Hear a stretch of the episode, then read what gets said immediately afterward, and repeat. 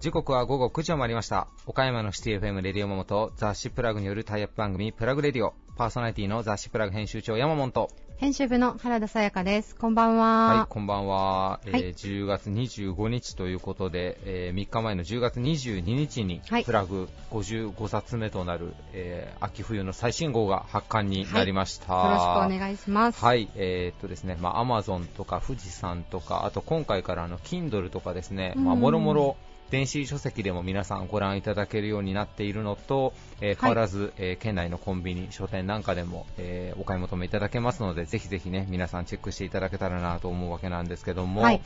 えー今回ね、前半時間が短いんで、ちょっと内容についてはちょっとあまり触れれないんですけども、駆け足で。はい。えーただですね、ちょっと今回、えーこのコロナ禍を受けて、まあ、ちょっと差別と感染症というちょっと重たいテーマなんですけども、ちょっとそれをプラグなりにちょっとビジュアル化して、えー皆さんにね、えーいろいろちょっとメッセージをお伝えできたらなと思ってますので、ぜひ、はいえーご覧になっていただけたらなと思います。よろしくお願いします。はい、それでは行きましょう。えー続いて、岡山地元リーダーたちの思考を探るバリアスリーダーのコーナーです。誰もが知る有名企業から岡山の隠れたすごい企業まで約200名のリーダーの皆さんへインタビューをしてきました。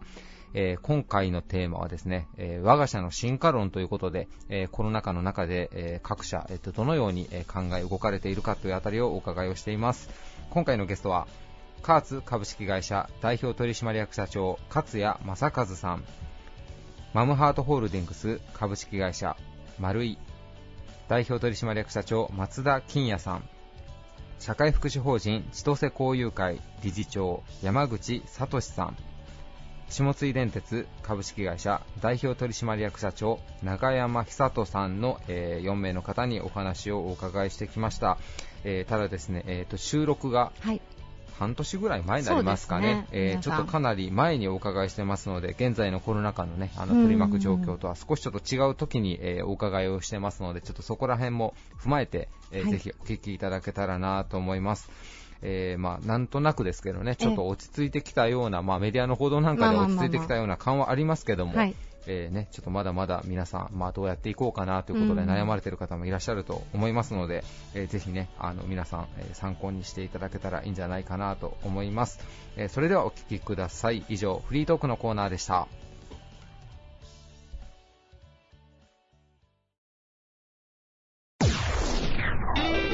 Various leader produced by Plug Radio.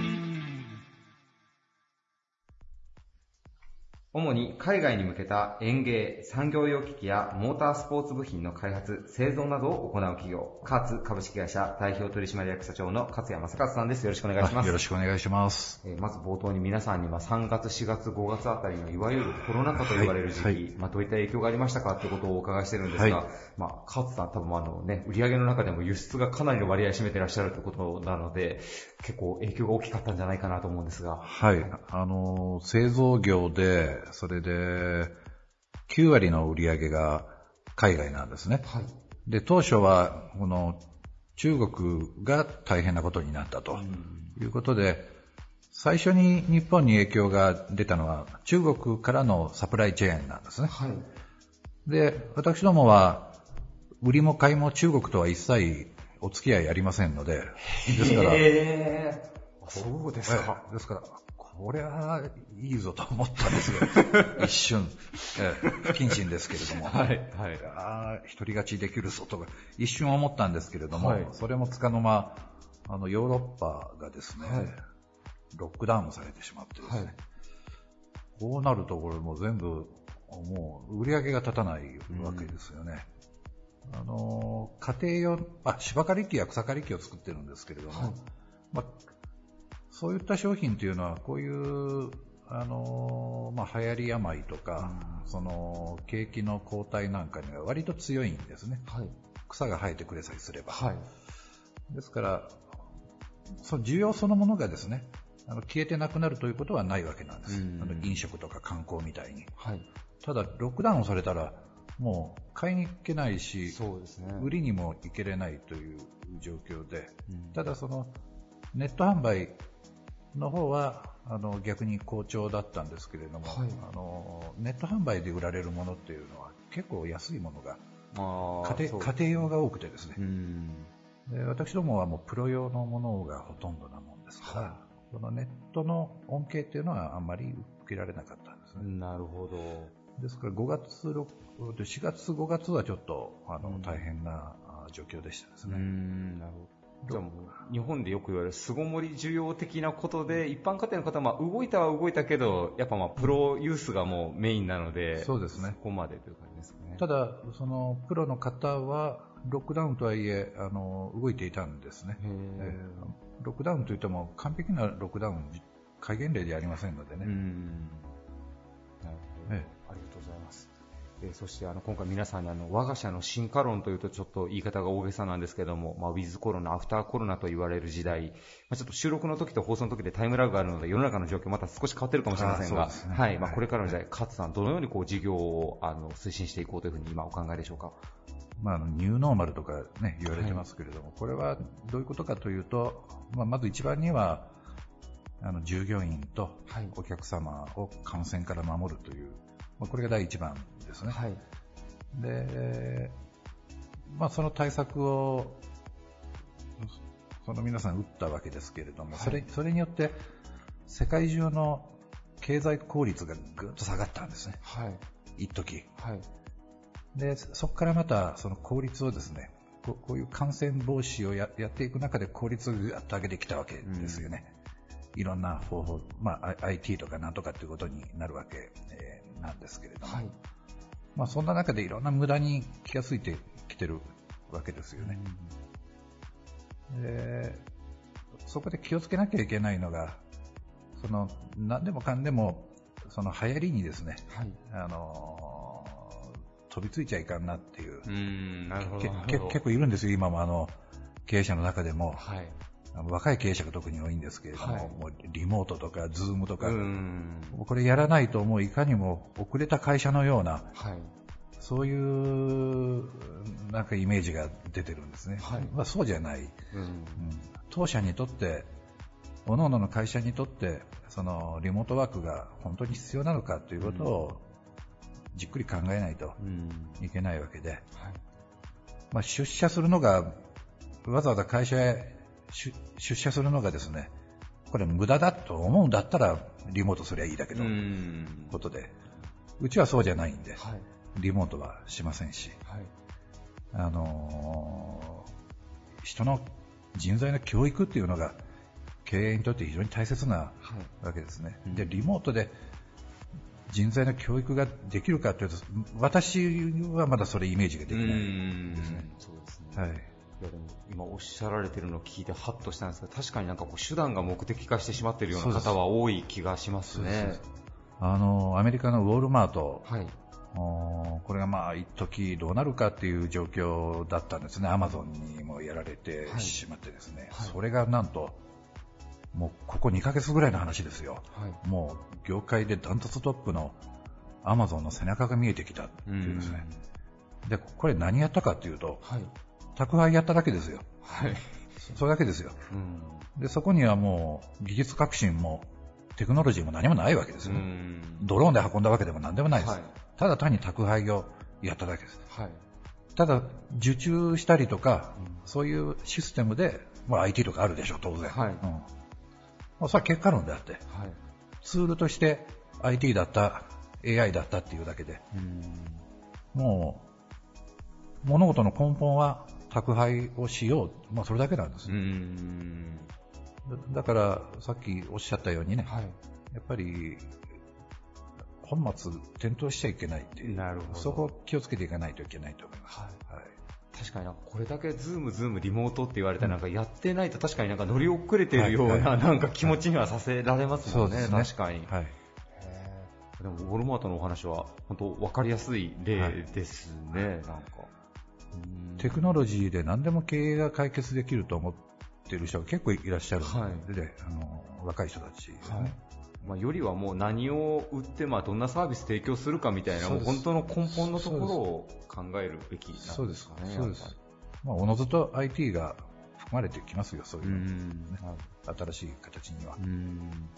じゃあもう、勝さんの場合は、やっぱりまあこういう時期で、まあ、もしその海外とのね、あのあれが行き来があまり難しいんであれば、今こそまあ商品開発力を入れるとか、か今だからこそなんかこう取り組まれようとされていることっていうのはあったりされますか？あの私どもだいぶ早くから海外とはもうリモートでですね、はい、あのやってたんですね。はい、あのた単に出張経費を節約するという、そういう せこい考えで。まあ、ところがやってみると、あの出張に行くよりも、結構効率、いろんな人との画面を通じて、先方さんと打ち合わせができるものですから、はい、まあ、その方が良かったわけです。ただ、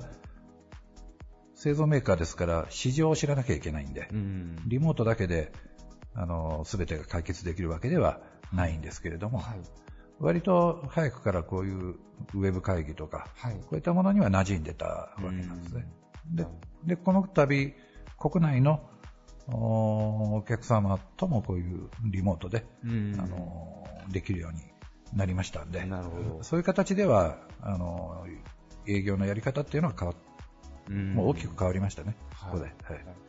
必要に応じて必要な技術、手法、手段を取るべきであるということですね、はい、本当に。まあ、無駄、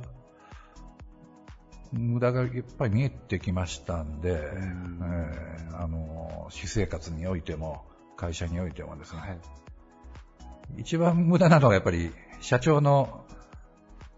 日々の行動、これやっぱりいろんな、いろんな会合やね、そんなことはないと思いますけど。まあ、いろいろんな、その、外でのいろんなお役を引き受けてるわけなんですけれども、はい、まあ、ほとんど会もう全部ですね会合がキャンセルになって、はい、書面決議であるとか、はい、もう誰も何にも困らなかったですね、結局。あなるほど、だからなんかもう慣例的にやってたこともまあ見直すきっかけにもなるかなというようなことですかね、結局、結局何にもなくても誰も困らないというのが分かった上で、それをどういう形で必要悪っていうのも必要なわけで、はい、全部やめてしまうと、もう経済、それこそ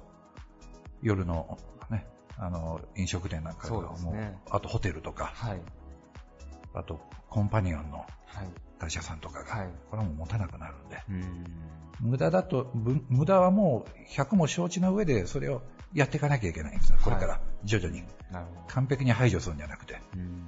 その辺の排除すべき無駄と、はい、やっていくべき無駄をどういう形で折り合いをつけていくかということが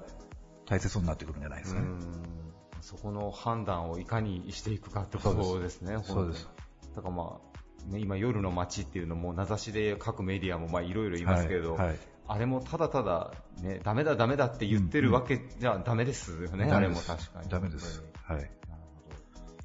あとあの社長あの商工会議所の方でも勝谷さんはあの精力的にまああの役も持ってあのいろいろされていらっしゃると思うんですけど特に今あの中小零細の企業さんなんかまあ補助金のこととか、はい、まあ経営の指導なんかも含めて、はい、まあ、商工会議所さんにかなりお世話になる機会も、あの多いんじゃないかなと思うんですが今結構大変ですよね職員の方もやっぱり。はい。あの県県や市がいろんな方策をですね、はい、どんどん矢継ぎ早に打ち出してくれてるんですね。はい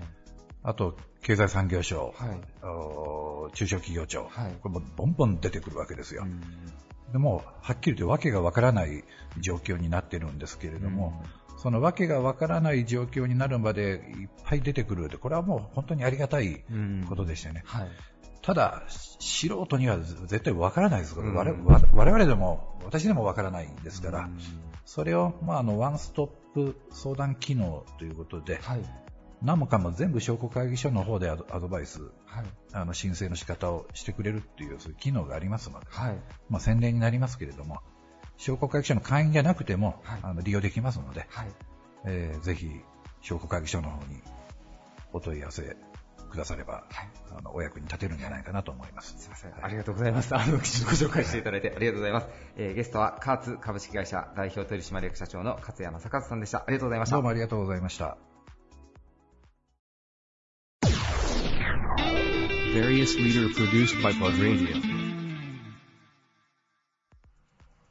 マムハートホールディングス株式会社マルイ代表取締役社長松田金也さんです。よろしくお願いします。よろしくお願いします。今回もご出演ありがとうございます。いや、こちらこそありがとうございます。あの、まずですね、今回の取材テーマ、あの、新型コロナウイルスの影響もある中で、あの、我が社の進化論ということでお伺いしていければと思っているんですが、あの、実際こう、3月後半くらいから広がってきた、あの、岡山県下でも影響出てきた新型コロナウイルスの影響、あの、マリーさんの方ではいかがだったでしょうか？あの、コロナの影響っていうのは本当大きなインパクトでありましたですね。はい、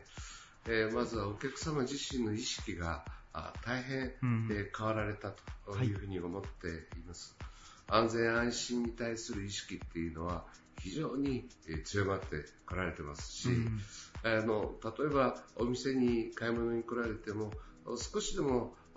店内にいる時間を短くされたいっていうようなことであったりとか、まあ、我々は、まあ、岡山県下のスーパーマーケットの中でもいち早くアクリルボードを各売り場に設置をしたり、はい。えーまあ、従業員の方々にえ手袋を着用をしていたり、はい。えー、まあ、マスクは、毎日全従業員の方々に支給をさせていただいたり、はい、えいうようなことを取り組みをさせていただいてまたあのお店に入るときには入り口にはですね消毒液ってもう本当当たり前のことで、うんえー、設置をさせていただいたりそれに、えー、ウェットタイプの手拭きの、はい、消毒液なんかも置かせていただいたなるほど。そういうことをやらせていただく。手を拭くことができるものも、あ、そうですね。置いているということなんですね。はい。えー、今は、あまあ、ショッピングカート、お客様が持たれるところであったり、はい、カゴの持たれるところについては、抗菌処理を、をさせていただくっていう取り組みをさせていただきます。そうなんです、ね、あの、お客様にはお伝えしてませんけどね。はい。はあ、はあ。でね、でもそんな取り組みがいち早く取り組んだことで、うん、えお客様は例えば丸いに行けば安全だ安心だっていう意識を持っていただけているんじゃないかなっていうふうに思ってます、うん、ありがとうございますやはりこう食品は使われるということでもともとこう安心安全というこうテーマはお持ちだったと思うんですがその購買するこう行動の中でその何に触れるかとかその、まあ、こう空気感染みたいなところを防止するための対策をしっかりとスピード感を持って取られたということですね。そうですね。うん、その、マリーさんがこう、こういち早くそういうものを導入できたみたいなところは、何かこう理由があったりされるんですか、ね、あの、一つは、それぞれの会社には生い立ちがあるんじゃないかなというふうに思っているんですが、はい、私たちがあのご存知の通り、食品スーパーマーケットという商売を始めたのは、実は西日本第一号のスーパーマーケットって丸いなんですね。西日本第一のスーパーマーケットということで。で、それはあくまでお客様にとって、え公平で透明な商いをしていきたいっていうようなことをこうさせていただいていて、例えば、あ岡山県で初めてレジスター、レジを置いたのも私たち丸いなんです、そうなんですね。で、えー、それまでっていうのは、はい、あお金を入れるためのザルであったりとか、うん、にお客様から頂戴したお金を入れていた、うん、それがあレジに変わって、はい、え今度はコンピューターの端末に変わって、うん、えで、え今度はコンピューターの端末がさらに進化をしていって、え皆さんで言うと QR コードだとか、ジャンコードをスキャニングすると、すべて、うん、えー、商品の売価が自動で出てきますよ、はい、もしくはあ単品のデータ取りができますよ。って、うん、いうような中でこう進化していったわけですよね。それはどうしてだってこう言われると、まあ、お客様にとって、はい、えー、当然のことながら安心で安全なあ商品の購入をされたい。また、お客様にとって商品が欠品をしたい。えー、なその商品が間違ったものを販売したりとか、そういうことをないようにしていく。うん、安心して買っていただけるためにしていく。まあ、そんなことが会社の社風の柱にどんとあって、うん、例えばこの今回のコロナのことでも、はい、あの会社の人たちが考えてくれたのは、全てお客さんにとってどうやって安全な環境を作っていけばいいんだ。うんはい。えー、そしてあの私たち従業員の在り方はどうあるべきだ。と、うん。えいうようなことですね、まあ、そんな意識をしっかり持ってくれたから対応が早かったんだというふうに思ってます。うん、お客様第一というところの精神がこう根付いているからこそこのスピード感を持って何が今求められているか対応することができたということなんですね。ああの、本当に皆さん、よく従業員の方々頑張って、うん、えー、いただけたっていうふうにこう思っています。あの、本当ね、マスクを着用して、す、べ、て仕事をしていくと、あの、大変なんですけどね、うん、でもみんなルールを守って、うん、やってくれてますしね、うん、あの、出社前、出社時の検温体制であるとか、はい、うがいであるとか、手洗いの励行であるとか、あの、きちっと取り組んでくれています。まあ、そのあたりもこう、会社のもともと持つこう、社風というか精神が根付いているからこそということなんですね。そうですね。ありがとうございます。あの我々いち早くここのコロナに対しては、BCP 計画を作らせていただそうなんですね。はい。で、この我々の作った、はい、このコロナ対策の BCP 計画は、はい、あの地域の企業の方々に全てオープンにさせていただいて、うんうん、若干あのどうでしょうかものづくりの方々に、うん、もうそういったあ我々のマニュアルを見られて基準にされていらっしゃるところがあるんで、あ、ね、の地域的にもですね、うん、それぞれの企業があの我々のマニュアルを参考にされたあ部分があるんで、厳しい目の対応を取っておられるんじゃないかなっていうふうに思ってます。なるほど。こう、まあ、それを開示されたことで、そのエリア自体の、こう、対策のレベルが、こう、上がった可能性があるということですかね。そうですね。はい。だからもう、我々、あの、例えば、あちょっとした発熱であったり、うん、えー、お子さんが熱を出されてもですね、今もうそのことが分かった段階で、まあ、申告をしていただくんですが、うん、あのもう4日間の出勤停止でままず第一波の様子を見させていただいてうようなことを取らせていただいているんです。管理をしっかりと徹底されてということなんですね。そうですね。あのそういうこう、まあ、リアルなこう現場での対策も取られながら、そのまあ、時代としてこう新型コロナウイルス、ウィズコロナというあのワードも出たりしてますけど、こう丸井さんとして少し長い目で見たときに、こう、まあ、今回の伝えテーマ、我が社の進化論というところで、あの、ちょっと今お考えの、こう、これからどう、あの、事業を展開していこうか、生存戦略みたいなところもお聞かせいただければと思うんですが、そのあたりはいかがでしょうか？あの、我々マムハートホールディングスにとっての将来の進化系っていうのはですね、はい、まさに今回コロナの件で一気にスピードが上がったデジタルトランスフォーメーションの推進だとというふうにこう思っています。もともとは、はい、あの、よりお客様が買い物しやすいようにっ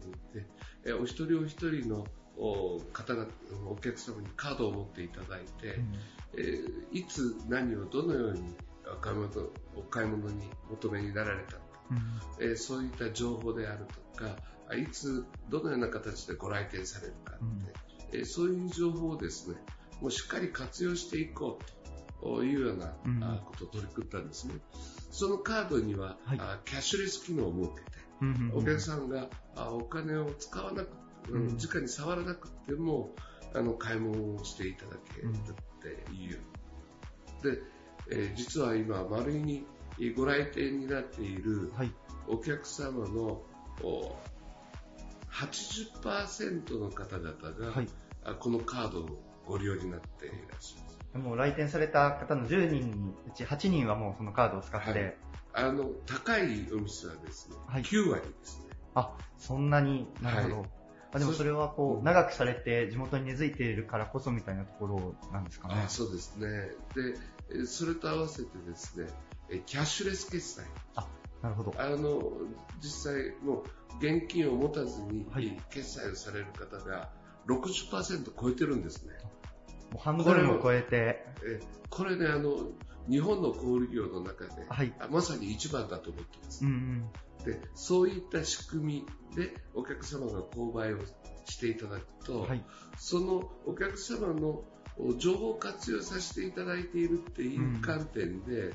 えー、の今ポイントの還元であるとかをさせて、うん、えー、いただいてるんですね。なるほど。こう、まあ、カードを持っていただいて、こう、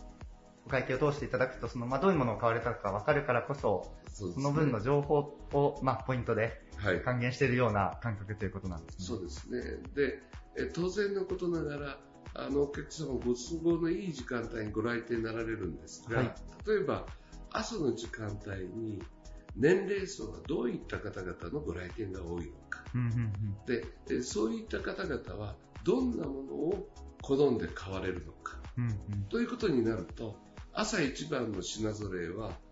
あのお朝のご来店の方々のに向けた商品構成に変えさせていただく、例えばあのよくお分かりだと思うんですが今あ夕食主婦の方々多いです。はい。当然あの男性だとか女性だということをじゃなくて仕事をお持ちになった方々があ皆さんいらっしゃるうん。え夕方のご来店の方々っていうのは仕事帰りに寄られる方々多いですね、うんでえこうやって仕事帰りに寄られる方々はどんな商品をお買い求めになられる、うん。そういった方々に対して、えーその求められる品揃えを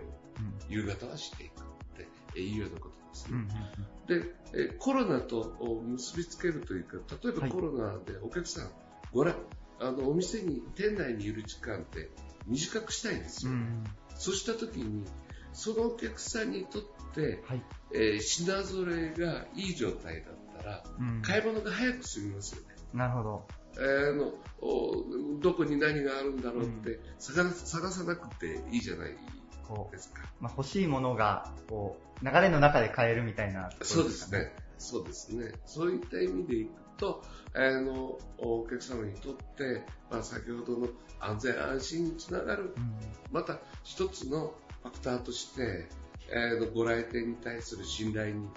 つながってるんじゃないかなっていうふうにこう思ってます。なるほど。こう、まあ、ウィズコロナ時代のこう購買に対して最適な、その、まあ、売り場の形を作るのに、こうデジタル、まあ、これまで導入されてきたこうデジタルの技術を最大限使って対応されているということなんですね。そうですね。あの、おこれがお客様にとってもそうですし、えーこうやってデジタル化を進めていくことによって、例えば、あの、私はあの、時間と空間のあり方っていうのは今、本当に変わってきてる。時間と空間。はいはい。えー例えば私、えー今日仮に東京で会議だとするじゃないですか。はい。あそうすると、朝5時に家を出て、うん朝一番のフライトで東京に入って、うんえーそして、えー会議に臨んでいく。えー今、あデジタル化されてウェブで、えー今この現場、この津山にいながらでもですね、えー東京の会議に入っていくことができる。私の時間の軸足は変わりましたよね。うんうんうんえーそして、えーこうやって会議に臨んでいるこの空間のあり方もはい。変わりましたよね。うんでで、これからはさらに、こういった時間と空間のあり方が変わっていくことで、はい。お客様の買い物の仕方も、うんうんご来店の仕方も変わってくると思うんですね。なるほど。まさに新たな小売業がうんうん進化を生み出していくって、いいことにつながっていくっていうふうに思っています。マリーさんはこう新しい技術であったりこうデジタルみたいなところをその先進的に取り組まれてこられたと思うんですけど、まあ、世の中もさらにそれに対して追いついてくるというか変わる中にもう一歩先を対応されるという意識ということですかね。そうですね。先ほどお話ししたように、例えば一つの仕組みで、えー例えばお金の授受だけのお話をさせていただいたら、はい。カゴからレジスタ、そしてコンピューターの端末へ、で、えーこのコンピューターの端末であるお金の授受のところは、あどんどんどんどんあ無人化して人がいなくてもできるようなうん。状態になってますね。はい。これ、えーこのお金の授受という仕組みだけでも小売業のあり方っていうのは、うん。スーパーマーケットのあり方っていうのはものすごく変わってきたと思うんです、変化してきたと。進化もしてきたと思うんですでこれからはこの実際にデータの活用であったりとかウェブ上の活用であったりさらに小売の形は変わっていく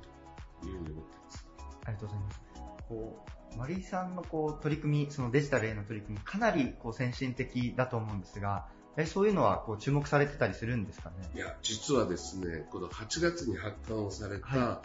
あの、総務省から出ている情報通信白書、はい。情報通信白書。はい、ITC 白書、はい。お 5G が促すデジタル変革と新たな日常の構築っていう、このや、はい約500ページにわたる白書がうんうん発刊されたんですが、ここへ、あの、私知らなかったんですが、はい。丸いが記載されてるんです。特集されてるんです。この ICT の事例が載ってるというか、こう今の日本のこう現状を伝えるような最新事例の白書に掲載されていると。我々が取り組んでいる先進企業として、はい、まあ、小売業ではこういった取り組みをやっています、うん、こんな地方企業がありますよ。っていうようなあのあの掲載がされて、はい、えそして ICT を活用していくとデジタル化を活用していくと日本の未来はこうなっていきますよっていう白書にまとめられているところに、はい、今の現状取り組んでいるところで、えー、我々丸いを紹介していただいてうん、ちなみにこうご紹介されている内容としてはどういうものになるんでしょうか？え我々がですね例えばそうやってデータを駆使していきながら、はい、えー、今あプロセスセンターといって一括で商品を加工していく加工場を加工工場を作って、はい、まあ、そこにはですねリアルに毎秒単位の商品の販売状況である、はいえー、今あ我々グループでスーパーマーケット50店舗あるんですが、はい、50店舗の売り場の状況であったり、うん、これはあのそれぞれの売り場にカメラがついていて、うん、このカメラで今コンピューターが目を持つっていうことで非常な進化をしているわけなんですけれども、あのリアルな状態を把握をしていって、はい、ここから AI につなげていって、うん、えー、のジャッジをして勢ぞろいに変革をしていく。なるほど。画像でもこうデータを収集して、はい、それを AI が分析して、はい、それがこう販売の方に。まだこの AI の分析のツールのところはうまくいってないんですけどね、うん、でも人が、えー、の目視をして、まあ、まさに、えー、時間と空間を変えてしまって、うん、えー、工場にいながら50店舗の売り場を全て、うん、眺めることができて、そして判断することが、改善策を立案することができる、それはじゃあリアルなデータに基づいてやることができるっていうようなことをこう記載をさせていただいてるなるほど。はい。そういうこう技術を取り入れられることで、最終的にはお客様にとってもっと良い売り場がこう実現されていくということですよね。そうですね。うん、あの我々自身も生産性がを上げていかないといけませんし、えー、このデジタル化が求めるあの進んでいけばいくほど小売業というのは、生産性の改革と付加価値の改革がついて回ってくるんじゃないかなっていうふうに思ってます。ありがとうございます。今回あのお話を聞かせていただいても本当先進的な取り組みをされているので大変勉強になりました。ありがとうございます。頑張っていきます。あの引き続きちょっとまたあの新しい情報をあの教えていただければと思いますのでよろしくお願いします。こちらこそよろしくお願いします。ご出演いただきましたのは、マムハートホールディングス株式会社丸井代表取締役社長松田金也さんでした。本日はありがとうございました。ありがとうございました。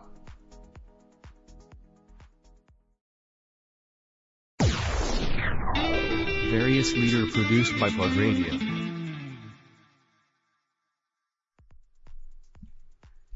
社会福祉法人千歳交友会理事長山口聡さんです。よろしくお願いいたします。よろしくお願いします。今回初出演ということでありがとうございます。ありがとうございます。あの、まず、千歳交友会さん、もうかなり手広く、あの、福祉関係の事業をされていると思うんですが、あの、事業、どのような事業をされているのか、改めてリスナーの皆様にご紹介いただけますでしょうか？はい。えー、私どもは岡山を中心に、えー、保育園、えー、認定こども園、はい、それから障害施設を、はい、えー、関東から博多まで、はい、約50施設を経営しています。はい。あの、50施設ということで、かなりの規模だと思うんですが、あの、やはりこう、知らない人には知らない、知られていない、あの、岡山の大きな、あの、事業者様かなと思うんですが、はい。あの、実際岡山ではどれくらいされてるんですかね？はい。岡山には今8施設がありまして、はい、えー、来年2年、えー、新設する予定ですので、はい、10施設になる予定です。岡山県に、えー、元は千歳という名前がついています。はい、あですね、こう千歳という言葉をあの目にされたことがある方もかなりあの岡山県下ではいらっしゃるんじゃないかと思うんですが、はい、あの今回初出演ということで、あのお話を伺えればと思っております。はい。であの早速なんですが、今回のテーマが、あの我が社の進化論ということで、はい、あの企業の皆様、団体のリーダーの皆様にお伺いしておりまして、あの千歳交友会さんとして、まあ、あのコロナ禍の影響もあの少なからずある中で、あの数年先を見数年先をあの見通したあの進化論をお聞かせいただければと思うんですが、あのどのようなことを今お考えでしょうか？はい。まさにあの5年前に、えー、保育園に入れないんじゃないか、うん、待機児童というのが問題が発生しまして、はい、それまでは子供に対する、えー、国の予算というものが全くあの他の国に比べて低かったんですけれども、うん、そのブログが出てから急に老人の方から子供の方へあの注目が集まりました、うん、そこで東京進出をえー、行いまして、はいえー、最初に東京に出たのが7年前なんですけれども、うん、そこから急拡大をさせていただきしていきました。なるほど。えー、複数、社会福祉法人で、えー、1年の間に複数園を開園するというのはなかなか今までなかったんですけれども、私どもでは3年前に1年に13園作りまして、うんえー、職員も250人の採用ということで、まさに急拡大、はいうん、えー、都心の戦略を進めております。ありがとうございます。そのやはり東京にこう最初に出られてからこうビジョンが見え始めたというような形だったんですかね。はい。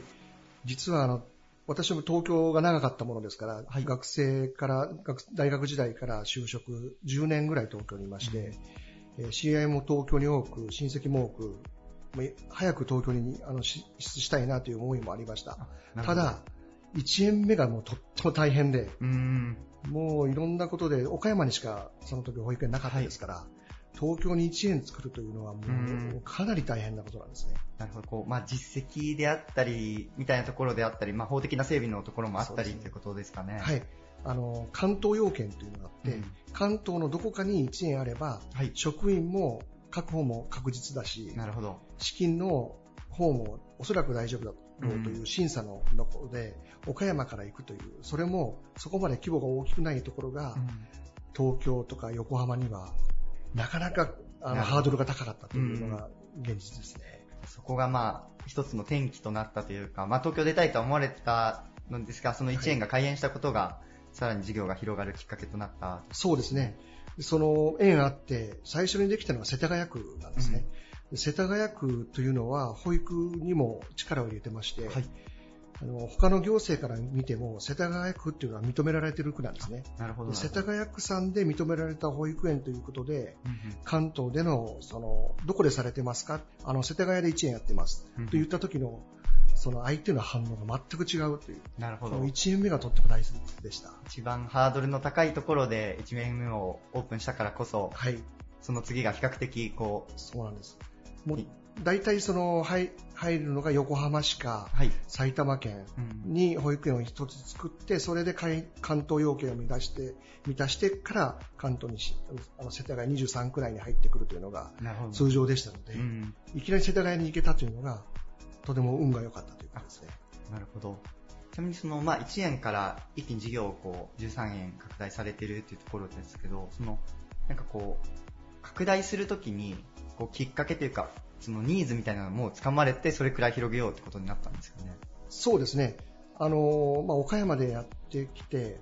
おそらく、あの、少子化、人口減で、保育園のニーズも減ってくるだろうということを20年前から私が始めた時から言われてたんですね。はい、20年、10年後、20年後には保育園の定員を割れるだろうと。うん、ところが、保育園が待機児童が岡山市ですらどんどん増えていって、うん、で幼稚園は減っていってという様子を見ている中で、関東のこの人口の中で、うん、今、その保育園が足らない状態が、10年どころか20年、30年は続くなという確信を持ちましたので、なるほどそれもその駅地下で人気のある場所、ここを抑えれば、あの他には負けないなという自信がありました、うん、なるほど、ありがとうございます。確かにこう人口、東京、首都圏はまだまだあの増えていく、いるような状況でもある中で、あの少子高齢化も進んで、はい、そういうところでやはり保育園の戦略を 見出されたということですね。はい、そうですね。あの特におしゃれと言われているところ、渋谷区、うん、目黒区、世田谷区、え千代田区、はい、そういったところの駅の真ん中ですることによって、うん、とてもその働きやすい場所にあるし、うん、えー、まあ、おしゃれな人が住むえー、ところで保育ができる、うん、仕事終わった後にアフターファイブにも行けると。いうようなものを打ち出して我々がやるときには人、物、金で躊躇するんですね、はい、人、保育士が集まらないだろう。お金はどうやって社会福祉法人が集めてくればいいのかというようなところで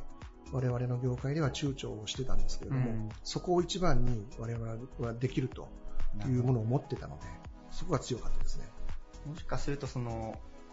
感覚ですけど、こう控えめにというか、そのまあ、あえて家賃の高いところでやるみたいな戦略をあまりこう考えられなかった、そこが意外とブルーオーシャンだったみたいな、そうなんです。まさに、まさにそうなんです。うん、まさにその渋谷とか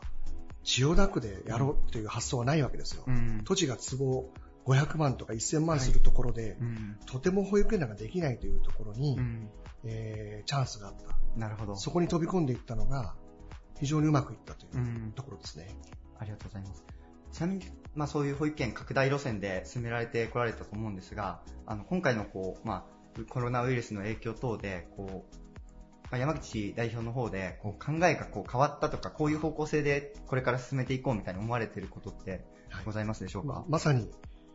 その真っ最中で、はい。えー、保育園というのがあの次の新新しい保育園を建てるのが3年後の保育園なんですね、完成するまでに。うん、ということは、令和4年を今から行くんですけれども、はい、令和4年に関しては止めてます。と言いますのが、渋谷区などはテレワークが進んでまして、もう満員電車も避けて3密になるので、時間をずらしてなるべく自宅でできるような仕事を選択する、その意識の高い親が、渋谷区であるとか目黒区であるとか千代田区に住んでる、そうなると保育園に預けて仕事をする人は減るんじゃないかというような読みをしています。ですから、それが減らない場合はまた行けばいいんですけれども、うん、そこに全くあの子供が来なくなった時のことを考えて、令和4年からの新規は、都心は今、もうやめました、全く。なるほど。その代わり、調布市であるとか、はい、名古屋市であるとか、まあ、岡山もそうなんですけれども、うん、そういった地方は非常にそのあのコロナの影響を受けても、はい、あの盤石というか、うん、元に戻りやすい。ダメージが少なく感じてまして、うん、おそらくそちらの方はあの問題ないだろうということで、なるほど地方戦略をあの力を入れていこうと思ってます。東京でも千葉、埼玉を含めた、あのその周辺もあるんですけれども、はい、そこを見直していこうかなというふうに考えています。やはりこう世の中の働き方であったり、まあ、満員電車を避けるみたいな人の動きが変わる中で、その保育のあり方もまた変わってくるんじゃないかという読みをされているということですかね。はい。まあ、先を見て、まあ、できるまでに3年かかるので、うん、そこの動きで人よりも早く動かないといけませんし、うん、これまで人がその保育園いいよっていうことで株式がたくさん参入してきたんですけれども、はい、参入する前にうちを抑えたんですね。で今さらに土地が下がってくるんで、コロナの関係で。あなるほど。で、資金力のある株式会社が都心をどんどん今、あの、やろうとしてます。ということは、我々は、受けて立つ立場として、はい、保育の質を高めて、うん、新しいところが来ても盤石な体制を整えるために、保育の質をガンガン上げて、うん、もうその、千歳の保育園がいいよというのを、さらに高めていこうということに力を入れていこうと。教育研修を今、かなり力を入れています。なるほど。あの、もちろんこう、ビジネスの目線も、あの、かなり持たれてると思いつつ、その保育の力っていうその質の部分も高めて、はい、でそ、そこに関してはもう長年やられてきたノウハウが生きてくるということですね。はい、我々としては量、今まで量の拡大と合わせて質も少しずつ上げていこう。うん、ただ、量に走ってるから、新しい園っていうのはいろんなところからの職員が集まってくるので、ごちゃごちゃになることがあるんですね。うん、それを丁寧にあのいい保育園にしていくには時間がかかるんですけども、はい、このコロナ期で拡大を少し止めるということは、うんうん、あの質を高めることができますので、そちらに力をかけれるそこの質と拡大にあの使ってた、例えば採用費用が1年間に2億ぐらいかけてたんですね。はいこれを広告とか、はい、その、まあ、研修みたいな。コーポレートサイトのあのホームページであるとか、そこからの SNS、あのインスタであるとか、はい、そういったものに力を入れて、えー、各施設が地域の一番手になれるように、広報の若い今の20代、30代の SNS 世代がなるほど。あの参画できるように、はい、広報の方も力を入れていこうと思ってます。うん、まあ、その人を育てる保育の質を上げるというところで、うん、そのブランディング、情報発信みたいなところも力を入れられている、はい、ブランディングです、まさに。ありがとうインナーブランディングからそれをアウトプットしていくという感じですね。あの、こう、やはり首都圏と、あの、岡山みたいな、こう、地方と、どちらでもされてるからこその目線をちょっと今日、はい、実証からお伺いできたのかなと思っております。はい、あの貴重なお話をありがとうございました。はい。え今回ご出演いただいたのは、社会福祉法人千歳交友会理事長、山口聡さんでした。ありがとうございました。ありがとうございました。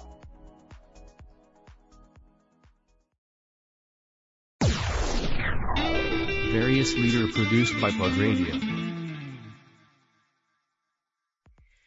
旅客運送を中心に住宅、不動産業などのサービスも展開。1911年創業、下田の愛称で親しまれる老舗企業です。下津井電鉄株式会社代表取締役社長の永山久人さんです。よろしくお願いします。はい、よろしくお願いします。お願いします。はい、永山社長、今回テーマがですね、はい、我が社の進化論という、ちょっと行々しいテーマ設定になってるんですけれども、まずあの最初にお伺いしたいのが、うん、あの今般のコロナウイルスの流行によって、こういろいろな対策をあの企業さん迫られているかと思うんですけれども、そういったあの具体的な取り組みであったりとか、はい、働き方とかどういったところを変えられているのかっていうのをちょっと教えていただけますか？そうですね。はい、あのまあ、まずはその気持ちの持ち方が大事だと思ってまして、はい、えー、私ども、まあ、下田グループで言いますと、はい、えー、ちょうどこう、100周年の時に、はい、えー、グループを総じて大きな大改革をやったんですね。はい、で、その時にあの、まあ、思ったことであるんですが、えー、いわゆるその、まあ、100年の歴史の中で、私の方に、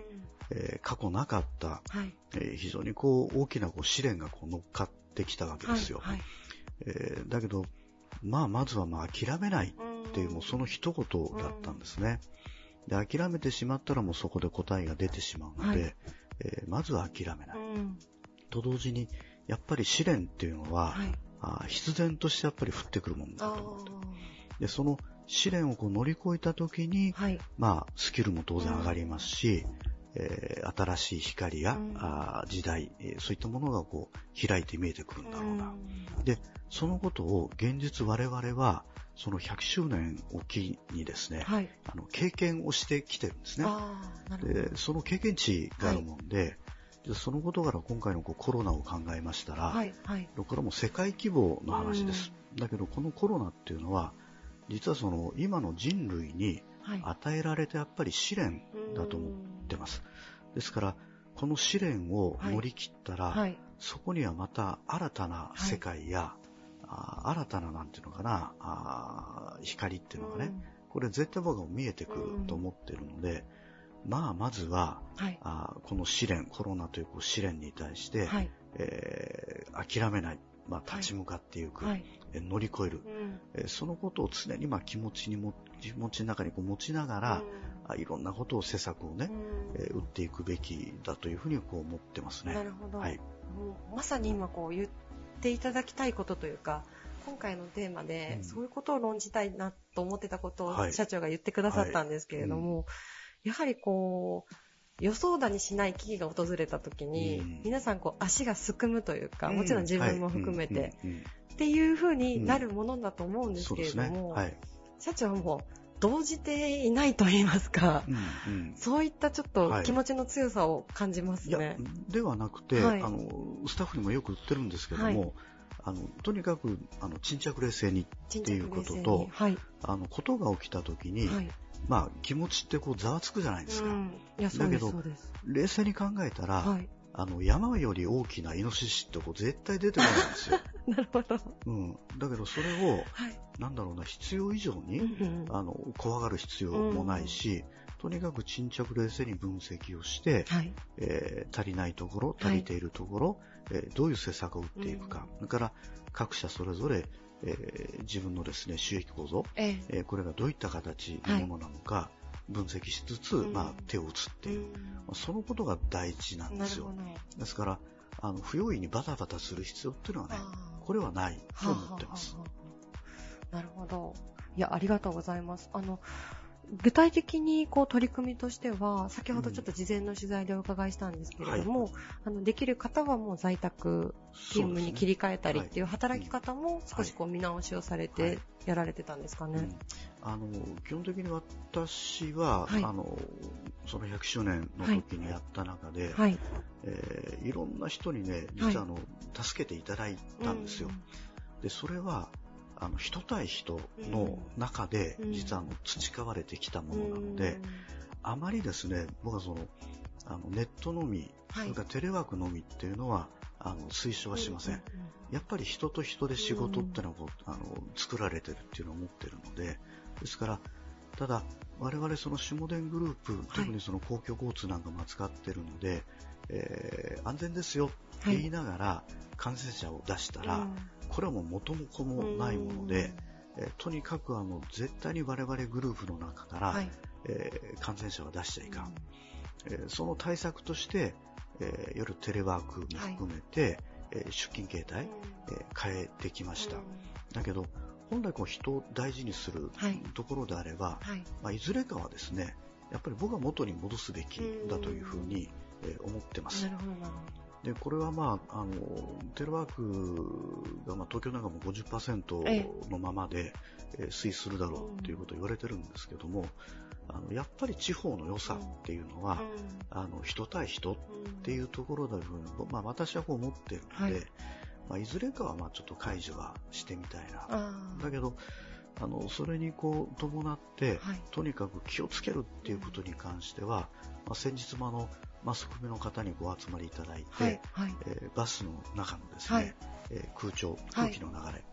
でこれまあ可視化する形で、はい、えー、スモークを焚いてねあなるほど。ご覧いただいたりしたんですけども、あのそんなことなんか過去やったことがない、うんうん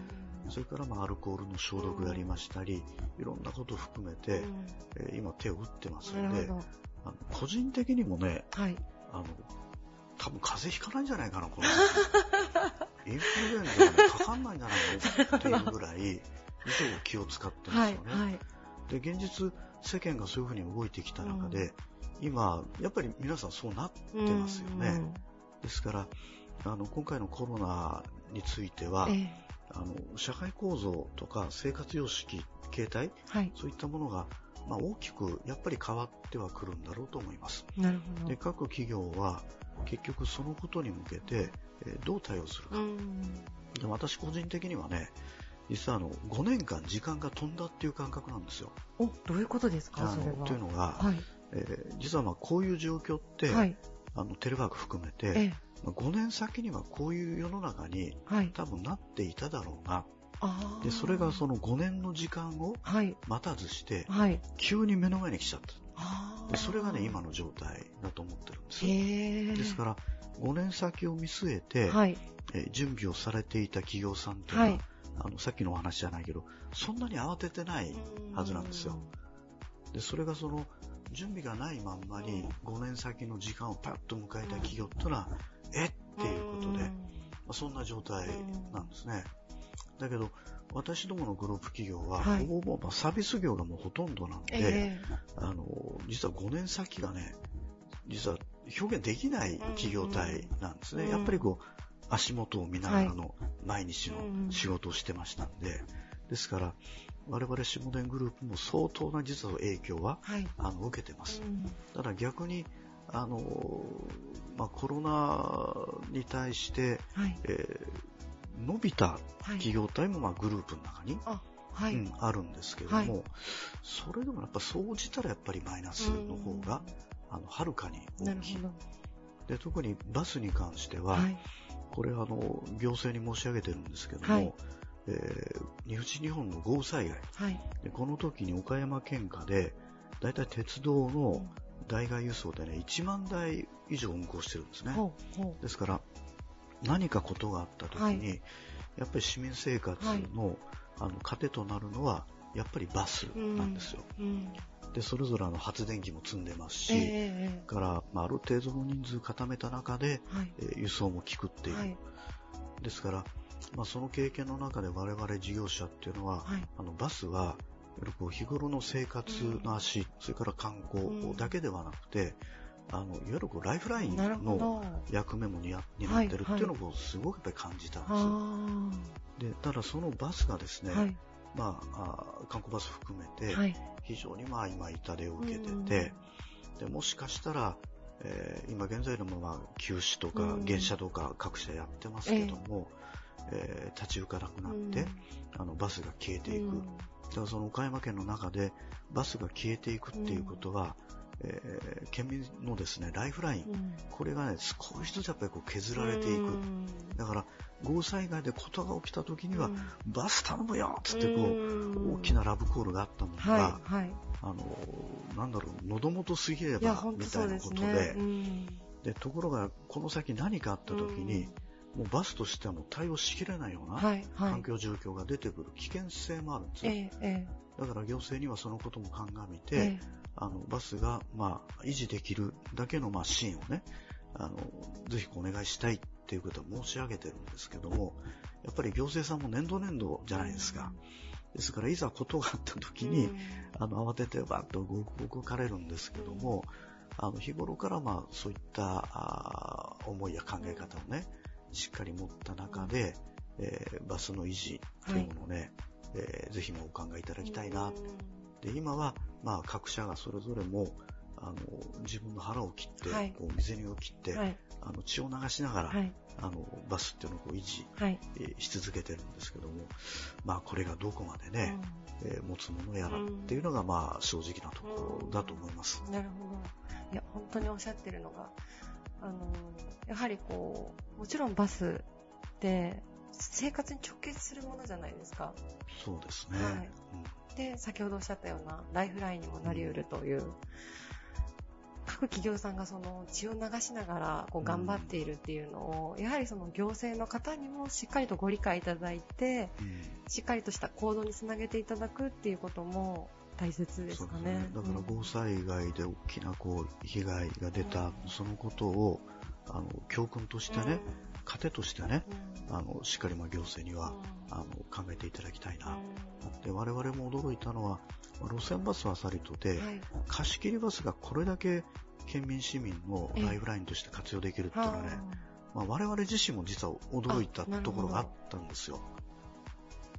だからそれはね、決していただきたくない過去の、まあ、経験ですね。でも確かにあの、言われてみると、ものすごくこう、便利ですよね。その状況に即したものというか。えーはい、だからそういうちょっと視点が今までなかったんですけれども、うん、改めてこうバスの大切さ。そうですね。はい、意外と日頃の中では感じることがない部分だと思いますけどね。いや、ありがとうございます。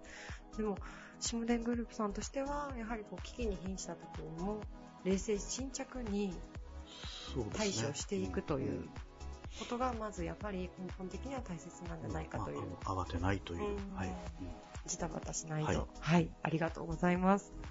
あの、またよかったらですね、はい、あの、ラジオの放送、今回収録させていただいているのは6月18日なんですけれども、はい、の放送はまたちょっと先になるかと思うんです。はい。はい、その時にもですね、皆さんぜひあの、長山社長の言葉、しっかり思い出していただいて、第2波の時にも、うん、はい、強い気持ちでちょっと立ち向かっていきたいなと。ね、まあ、とにかく慌てずにしっかり準備をして、うん、冷静沈着にっていうことだと思います。はい。ありがとうございます。はい。え本日のゲストは、下津電鉄株式会社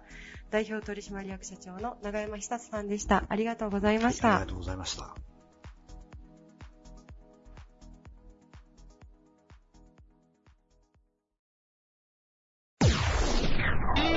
Various leader produced by Plug Radio. This radio produced by Okayama Premium Magazine Plug. See you next week.